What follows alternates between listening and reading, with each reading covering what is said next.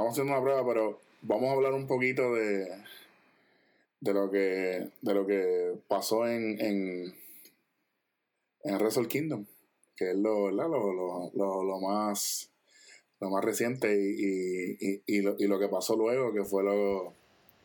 Eh, el New Year's Dash. El New Year's Dash. Eh, fue algo bien sorpresivo, eh, por lo menos yo no esperaba eh, que se fuera a, intensificar la, ¿verdad? La, the card, eh, las carteleras que vienen en, en, lo, en los próximos meses. Eh, vimos un ataque de Chris Jericho a, a, a Tetsuya Naito y, honestamente este esta lucha va a ser un poco difícil para mí. un poco difícil. Eh, me gustan los dos. ¿Qué tú piensas que va a pasar y, y te sorprendió o no te sorprendió? Eh, a mí me sorprendió que lo hiciera tan rápido. Eh, básicamente fue al otro día. Pero eh, yo lo voy a venir porque inclusive eso fue algo que nosotros comentamos en el podcast anterior. Porque ya se había comenzado el feudo a través de las redes sociales. Y la tensión ya estaba ahí. Ya estaba ahí. Y creo que es quizás... uno de los mejores pasos que Chris Jericho puede hacer en esta etapa en su carrera para seguir solidificando su, su argumento de ser el, el, mejor de todos los tiempos. O sea, ya tú me demostraste que tú fuiste el primer campeón en Disputed, ya tú me demostraste que tú este, le ganaste a la, a básicamente a, a, los favoritos en, en, en, la actitud era, en las demás eras en la WWE, eh, has estado alrededor de todo el mundo y ahora eh, no solamente te diste la oportunidad de demostrarte en, en WWE contra los mejores, sino también fuiste a New Japan y estamos hablando de que estás luchando con los mejores también en New Japan. So, todo lo que estás haciendo ahora mismo sigue incrementando ese argumento de que pudiera ser el mejor de todos los tiempos. Así que eh, yo, yo, yo estoy más o menos igual que tú en términos de que se me hace bien difícil porque me encanta Naito, me encanta Chris Jericho, eh, pero si tuviera que darle la victoria a alguien por ahora, yo pienso que Naito. Ey, eh, ey, Naito... Ey, espérate, espérate, espérate. Ajá, dale, dale, dale, zumba.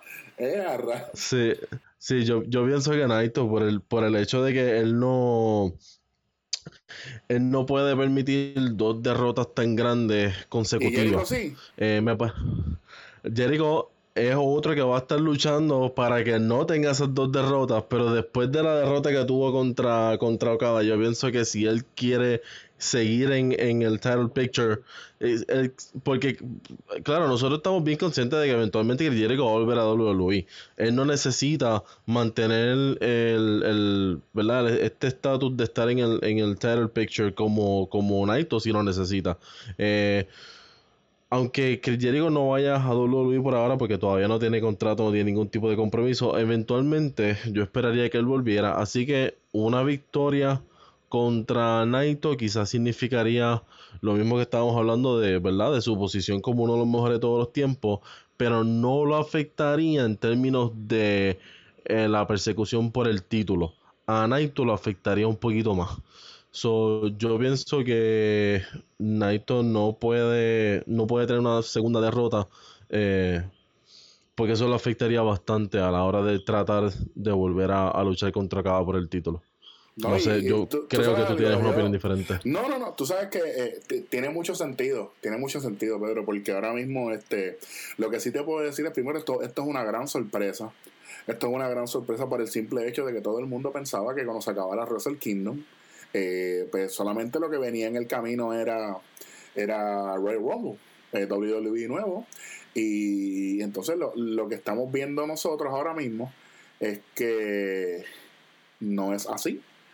Eh, simplemente eh, ahora eh, vienen una vienen otros planes vienen otros planes Jericho pues estando en New Japan por un tiempo mm. y obviamente yo pienso que si Jericho sigue en New Japan, Omega sigue en New Japan. Pa, para todos para todos los que piensan mm. que, que, él va a estar brincando. Nosotros habíamos hablado que lo veíamos bien difícil, no, no solamente por el contrato, sino por, por la pieza fundamental que es Omega en, New Japan y en el circuito independiente. Además de que eh, New Japan va a estar presentándose el 25 de marzo en California. Eh, los boletos empiezan a venderse el 29 de enero eh, con precios súper accesibles.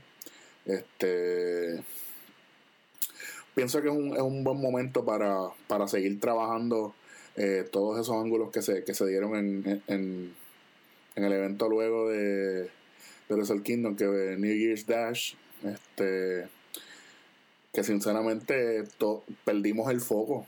A mí, me, a mí me tomó muy de, de, sorpresa que tan rápido, como habían mencionado, este se diera esto eh, ¿verdad? Tan, repentinamente, pero pienso que, que New Japan, la mentalidad de New Japan ahora mismo es no perder ningún tiempo, saben que viene Royal Rumble, saben que ya empieza el camino a WrestleMania y ellos tienen que picar adelante y lo están haciendo.